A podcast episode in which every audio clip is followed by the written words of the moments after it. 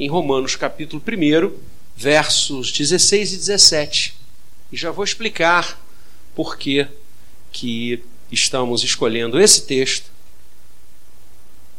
para conversar com você nesta manhã sobre a reforma. Vamos ler juntos? Romanos 1, 16 e 17. Pois não me envergonho do Evangelho, porque é o poder de Deus para a salvação de todo aquele que crê, primeiro do judeu e também do grego, visto que a justiça de Deus se revela no Evangelho, de fé em fé, como está escrito: o justo viverá por fé. Repetindo o verso 17, visto que a justiça de Deus se revela no Evangelho, de fé em fé, como está escrito: o justo viverá por fé. Amém. Feche seus olhos uma vez mais. Pai querido, tua palavra está aberta diante de nós e com temor e tremor nós vamos a ela, rogando que o teu Espírito, que a inspirou, fale ao nosso coração, nos desafie para uma vida aos teus pés, nos desafie para uma vida reformada. Assim oramos em Cristo Jesus. Amém. Comemorar a reforma e no último dia 31 de outubro, nós comemoramos 501 anos da reforma protestante.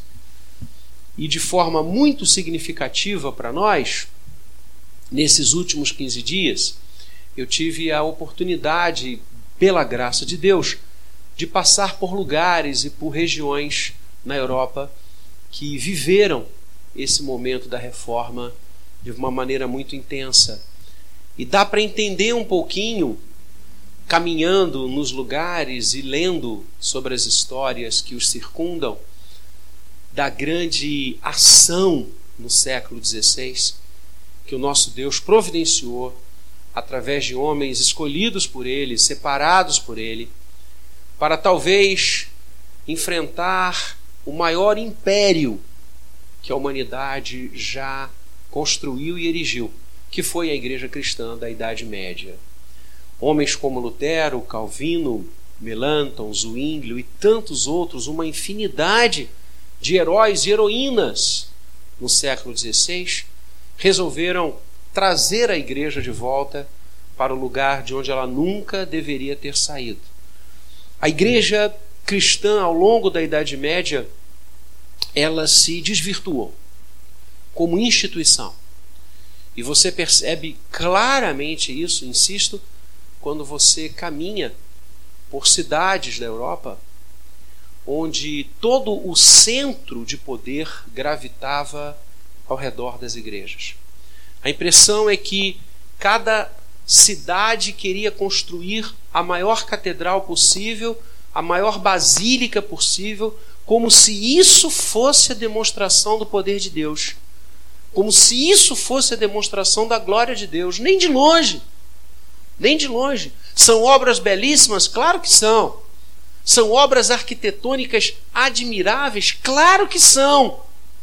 Mas a igreja, como bem definiu a reforma, não se constitui na sua institucionalidade, mas na comunhão dos santos. Os reformadores diziam que a essência da igreja é a comunhão dos santos e não a institucionalidade da igreja.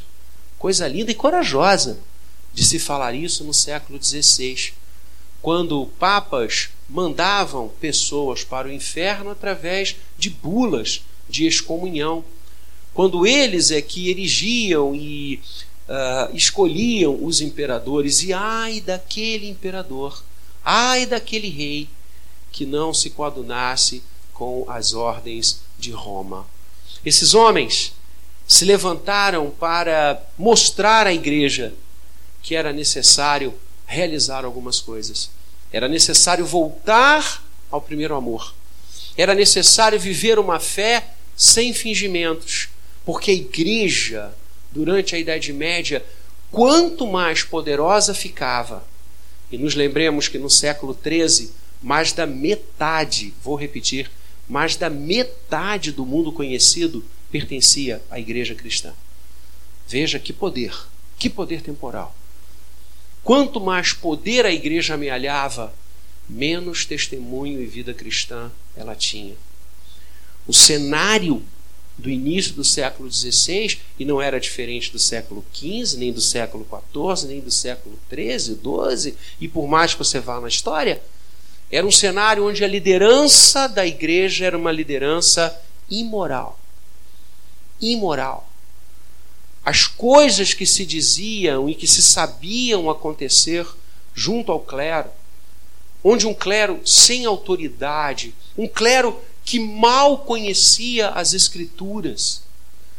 O acesso às Escrituras era negado, era proibido ao povo e era ofertado tão somente quando no clero a pessoa ascendia a determinados patamares. Lutero era doutor em teologia, então Lutero tinha acesso às escrituras, mas os padres, o chamado baixo clero, aquele que lidava diretamente com o povo, não aquele clero que estava nas catedrais ou nas basílicas, mas o clero que ia à casa das pessoas, que atendia as pessoas, que as ouviam no confessionário, esse clero não tinha acesso às escrituras. As escrituras eram proibidas, sob o pífio argumento de que elas eram muito difíceis de serem entendidas e que o povo não tinha condições de lê-las. Até porque a imensa maioria eram analfabetos mesmo. Incrível isto. Era uma igreja moralmente recriminável, uma igreja que aceitava favores e trocava favores com os tronos e com o poder temporal. Portanto, havia uma simbiose absoluta entre a igreja e o trono essa ruptura vai acontecer com a reforma. A reforma vai estabelecer coisas distintas na grande obra de Lutero, a cidade de Deus e a cidade dos homens, onde a nítida diferença entre o Estado e a igreja são colocadas. A igreja cristã medieval não pensava assim, isso é uma tese reformada. E Lutero, o grande iniciador de todo esse movimento no século XVI, por isso eu li Romanos 1, 16 e 17, ele vai dizer que foi lendo esse texto, foi lendo esses versículos, que o seu coração pegou fogo. A expressão que ele usa. O meu coração ardeu em chamas quando eu li esse versículo. Quando eu li que o justo viverá pela fé. E estes homens que iniciam esse movimento do qual somos herdeiros diretos. Diretos. E nós visitamos uma das catedrais que estivemos, foi a Catedral de Málaga, uma cidade espanhola muito importante. E na Catedral de Málaga há uma, numa das suas paredes, há um quadro onde várias fases da igreja são retratadas e eles retratam esse momento na pessoa de Lutero, de Calvino e de Zwinglio. E eu falei: que bom, que bom, tem que retratar mesmo. Lutero e tantos esses e tantos outros homens, eles trazem novamente a igreja para uma reflexão bíblica, teológica, viva e testemunhal. Eles não são pessoas que acordam no dia seguinte iniciam esse movimento. Não. Na verdade, eu gosto de dizer isso, e é importante que nós saibamos disso, que Lutero, Calvino, segunda geração da reforma, Zwinglio, Melanchthon e tantos outros, eles se somam a movimentos que acontecem desde o século IV desde o século IV. Então, é isso que nós precisamos entender primeiramente. É que a reforma do século XVI não é um movimento, um solo. É uma voz que se soma a um grande coral. Coral que começa desde o século IV, quando a igreja inicia esse movimento de disruptura com a palavra de Deus e com as coisas do Senhor. E aí, então o movimento de Lutero se soma aos valdenses, aos lollardos, aos huguenotes, a, a, a, a, Wycliffe, a tantos outros homens de fé, os moravianos, o movimento monástico, que procurou trazer a igreja de volta. E eles vão trazer a igreja defendendo algumas bandeiras, traçando alguns pilares que nós estamos, graças a Deus, sobejos de conhecer. Mas quero utilizar amanhã desta linda e oportuna hora de domingo para conversar um pouquinho, ainda que muito rapidamente, sobre cada um deles. Escudados na palavra, pois não me envergonhe do Evangelho, porque é o poder de Deus.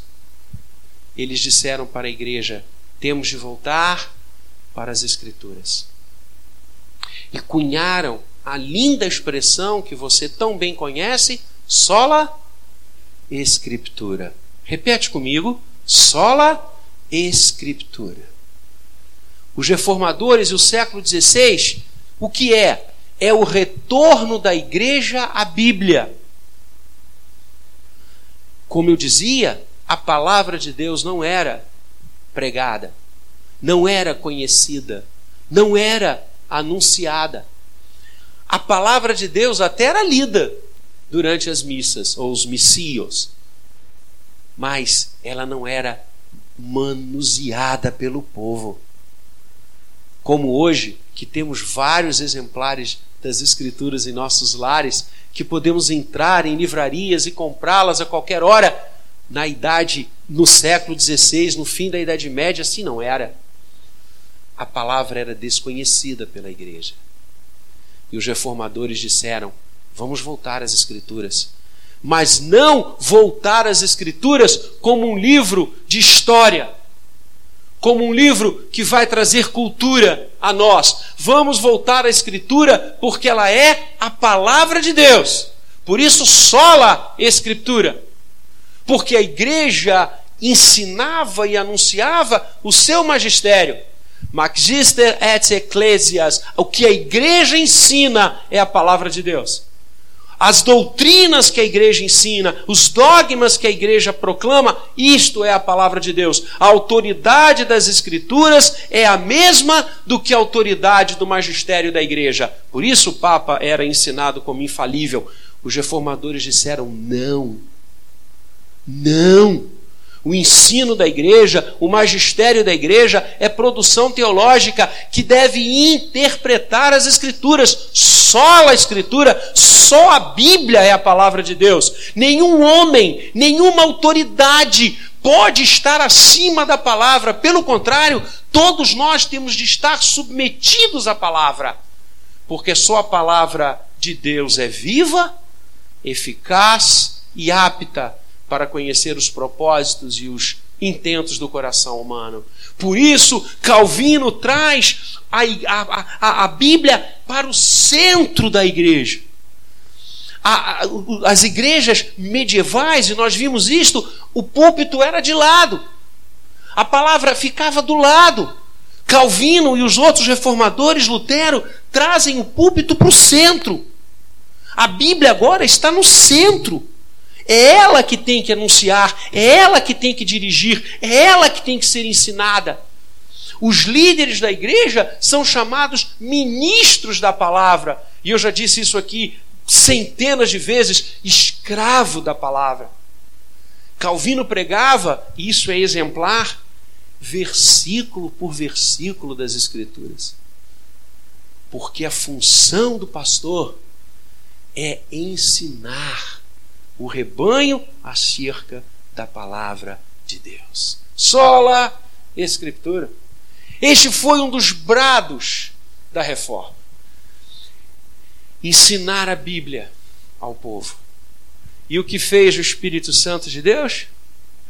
Nesse período, nessa época, nesse momento em que os reformadores estão gritando a plenos pulmões que todos têm de ter acesso às Escrituras, Deus levanta um homem para inventar a imprensa. Gutenberg. E o primeiro livro a ser impresso, qual foi? A Bíblia. E a primeira página impressa foi o capítulo 1 de Apocalipse. E com a invenção da imprensa, com a Bíblia sendo impressa, a Bíblia pôde chegar à mão de todos que queriam lê-la, estudá-la e conhecê-la. Deus move a história, Deus move os homens. A segunda coisa que a reforma nos ensina, porque foi para a Bíblia, porque mergulhou nas Escrituras, porque deixou a Bíblia aberta, queimando o coração, eles ensinaram só um sobre quem a Bíblia ensina. Só um é o objeto de todas as Escrituras. Só um é o vértice do Gênesis ao Apocalipse. Cristo. As Escrituras são escritas para nos mostrar Cristo. As Escrituras são tangidas por Deus ao longo do tempo para nos conduzir a Cristo.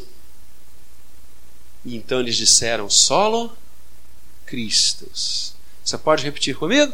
Solo Cristos. Não há outro mediador entre Deus e o homem a não ser Cristo. Não há outro nome pelo qual importa que sejamos salvos a não ser o nome de Jesus. Ele, diz Hebreus, através do seu sangue, nos fez entrar no Santo dos Santos, nos perdoou, gerou comunhão com o Pai. Cristo passa a ser a unicidade da pregação da reforma. Por isso, as imagens dos santos são retiradas. Por isso, as vendas de indulgências caem por terra. Por isso, a igreja resgata o seu Senhor, o seu cabeça, aquele que é o dono da igreja. E Calvino vai escrever que todas as vezes que a palavra igreja aparece no Novo Testamento, ela está no genitivo, que é o tempo verbal grego de posse a igreja pertence a alguém e o verso imediatamente superior ou imediatamente anterior fala igreja de Deus, do Senhor, de Cristo, dele. E Calvino vai dizer: a igreja tem um só Senhor, solo Cristo. Por isso o culto a Maria é afastado da reforma. Admiramos Maria. Temos Maria como um exemplo.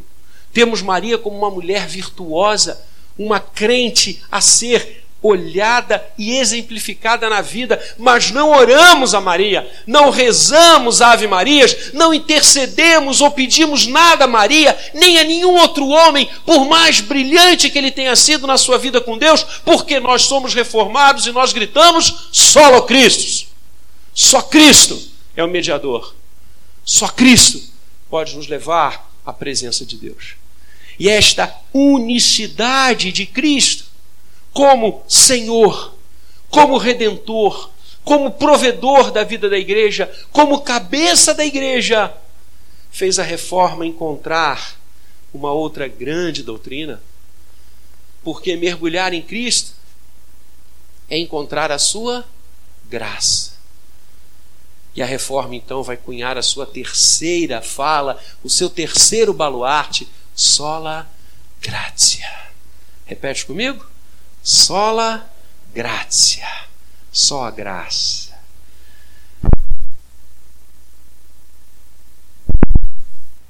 Contra Cristo. Mergulhou em Cristo. Encontra a graça. Só a graça de Deus. E aí o texto é maravilhoso. O Evangelho é o poder de Deus para a salvação de todo aquele que crê, visto que a justiça de Deus se revela no Evangelho. Não somos salvos por obras. Não somos salvos por algo que paguemos. E lembremos que o grande contexto de Lutero, a, a, a, o pingo d'água que faz o copo desbordar, que leva Lutero a fixar as 95 proposituras teológicas na porta da igreja do castelo de Wittenberg no dia 31 de outubro de 1517 foi a questão das indulgências. O background desse momento, o pano de fundo dessa hora era a venda do perdão de Deus. E os reformadores se levantaram e disseram: Não, Deus não vende seu perdão, Deus não troca o seu perdão, Deus não negocia as suas bênçãos, é tudo pela graça. Somos salvos pela graça, somos justificados pela graça, somos remidos pela graça não porque mereçamos, não porque fizemos algo para isto, não são as obras, não é o passado, não é o dinheiro, é a graça de Deus. E os reformadores assim vão se colocar inteiramente nas mãos de um Deus gracioso.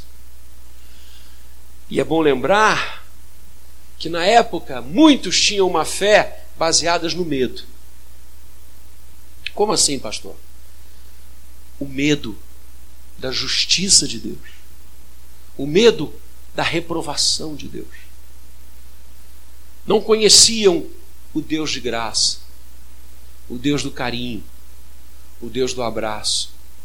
Conheciam o Deus vingador, com a espada em riste, pronto a ceifar a vida de qualquer pecador. Por isso, faça coisas para os santos, para que eles protejam você. Por isso, compre indulgências, para que quando a espada de Deus passar, você esteja com aquele papel assinado pelo bispo que lhe outorga perdão e libertação. Os reformadores disseram: não, isso é coisa dos homens, isso é coisa da igreja, isso não é coisa do céu. Deus existe para abençoar. Deus nos quis em Cristo. O amor de Deus foi tão grande que nos deu Cristo Jesus. Há quanto tempo os púlpitos das igrejas medievais não falavam de amor? Há quanto tempo os púlpitos da igreja não falavam que Deus amou o mundo de tal maneira que deu o seu Filho unigênito para que todo aquele que nele crê não pereça, mas tenha vida eterna. Por isso, Calvino Cunha, junto com Genebra, um dos selos mais gostosos da, dessa, desse momento, ao dizer: pós-trevas, spero lucem, após as trevas, esperamos a luz. Após as trevas de um tempo em que Deus estava longe dos homens, afastado deles. Inclusive, irmãos queridos, muitas catedrais foram construídos, construídas com este fito de mostrar que o homem não é nada, que o homem é um pó e que a grandeza de Deus a tudo soma. Deus não está revelado em sua grandeza pelas grandes basílicas, Deus está revelado em sua grandeza em Cristo Jesus é na cruz do Calvário. Por isso, sola gratia, somos salvos por esta ação de Deus que nos dá a graça de estar com Ele e de perseverar com Ele até o fim. E daí a certeza da salvação. Não amparada em coisas que fazemos, mas amparada na graça de Deus. Uma vez salvos, os reformadores ensinaram, salvos para sempre. Por quê? Porque a justiça de Deus não se revela nos nossos atos, a justiça de Deus se revela no Evangelho. O justo viverá por fé.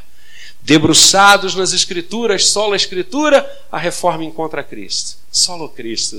Debruçados em Cristo, mergulhados nele, a reforma encontra a graça e após banhar-se na graça, a reforma entende que a única maneira de responder à graça de Deus, a única maneira de dizer ao Senhor da nossa gratidão e do nosso carinho por tudo que Ele fez de forma absoluta por nós, é a vida de fé. Por isso eles cunharam a quarta grande mensagem da reforma: sola fide. Você pode falar comigo? Sola fide. O que é a fé? Calvino vai dizer: é a mão que se estende para receber o que Deus já preparou para nós. Que coisa linda! Fé é dependência do Senhor. Sola fide, uma fé que justifica. E aí foram para Romanos, foram para Efésios, que já estudamos aqui. E eles leram: justificados, pois, mediante a fé, temos paz com Deus. Foram para Hebreus, Ora, a fé agrada ao Senhor e sem fé é impossível alegrar o coração de Deus. Foram para as páginas bíblicas e encontraram a relação entre Deus e os homens, fulcrada na fé. Sola fide, a certeza das coisas que esperamos, a firme convicção de fatos que não vemos, mas nos circundam e absolutamente nos envolvem. E é esta relação de fé que os reformadores vão gritar a plenos pulmões no início do século XVI e até hoje, herdeiros nós que somos desse movimento. Também nós estruturamos a nossa vida com Deus através da fé única e exclusivamente da fé. Sola fide. Só a fé nos justifica. Eis o texto. Só a fé nos faz encontrar as maravilhas de Deus, porque o justo viverá por fé. Por essa caminhada de uma fé que justifica, uma fé que nos anima, uma fé que nos dá força, que nos dá vigor, por sabermos que o nosso Deus não nos deixa, não deixa perecer aquele aquilo que ele ama.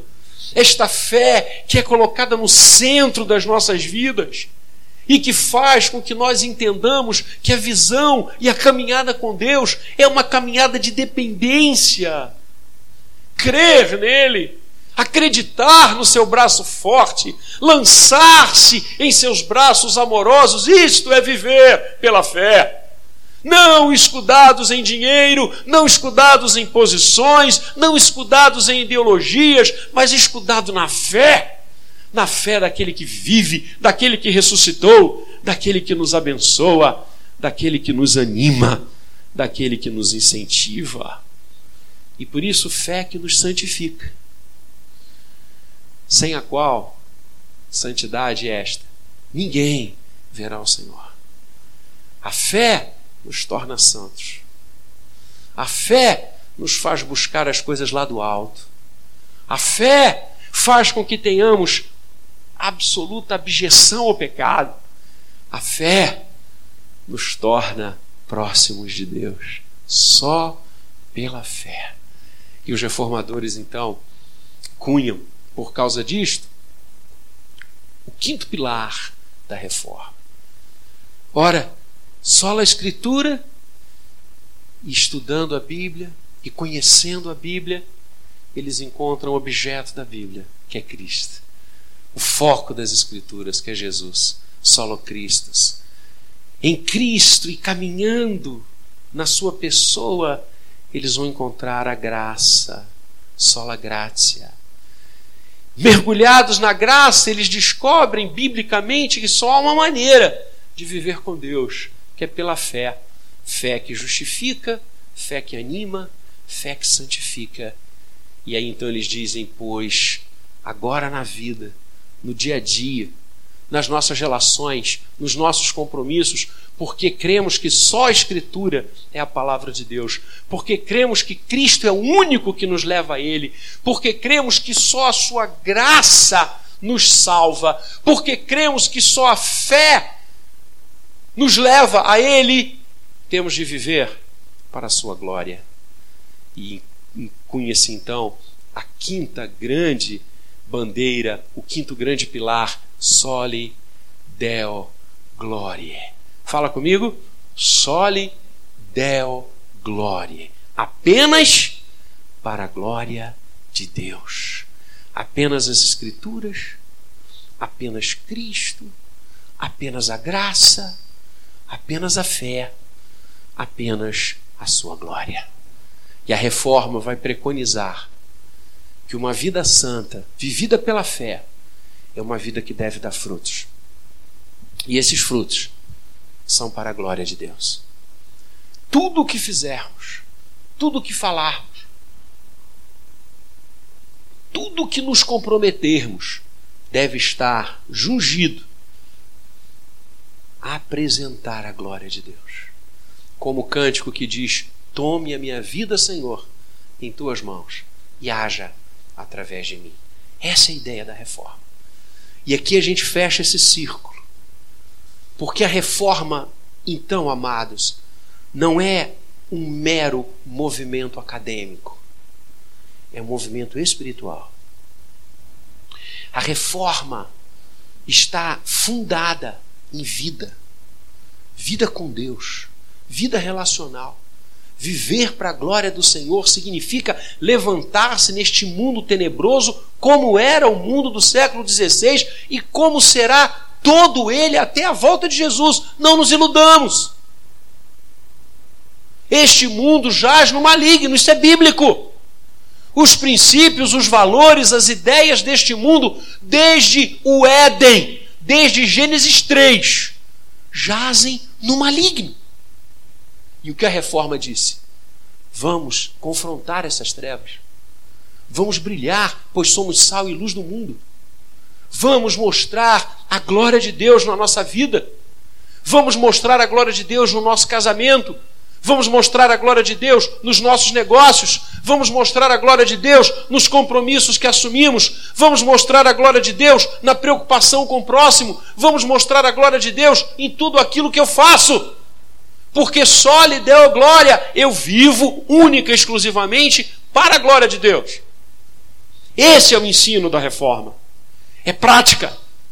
É dia a dia é como você vive lá onde você mora, onde você trabalha, onde você estuda. É isso. É viver a fé, viver a graça, viver Cristo e viver as Escrituras ali. E não apenas aqui. É quando o culto termina, e a reforma dizia algo muito interessante: eu entro para adorar, eu saio para servir. Olha só. Eu entro para adorar, Veja como é que muda o conceito. Eu não entro para pedir. Eu não entro para trocar. Porque a graça já me deu tudo. Eu entro para adorar. E eu saio para servir. Para abençoar as pessoas. Para ser a glória de Deus encarnada onde eu for. Que lindo! Por isso os reformadores e as reformadoras tinham vida. Eram homens e mulheres de oração eram homens e mulheres que conheciam as Escrituras. Eram homens e mulheres de testemunho. Mudaram a história porque, nas mãos do Espírito Santo, viveram para a glória de Deus. Enfrentaram inimigos poderosíssimos porque, nas mãos do Espírito Santo, viveram para a glória de Deus. E contra fatos, irmãos, não há argumentos. Eles mostraram que a vida com Deus vale a pena. Que ter uma vida de amor de santidade, de carinho, de trato responsável com as coisas de Deus é possível.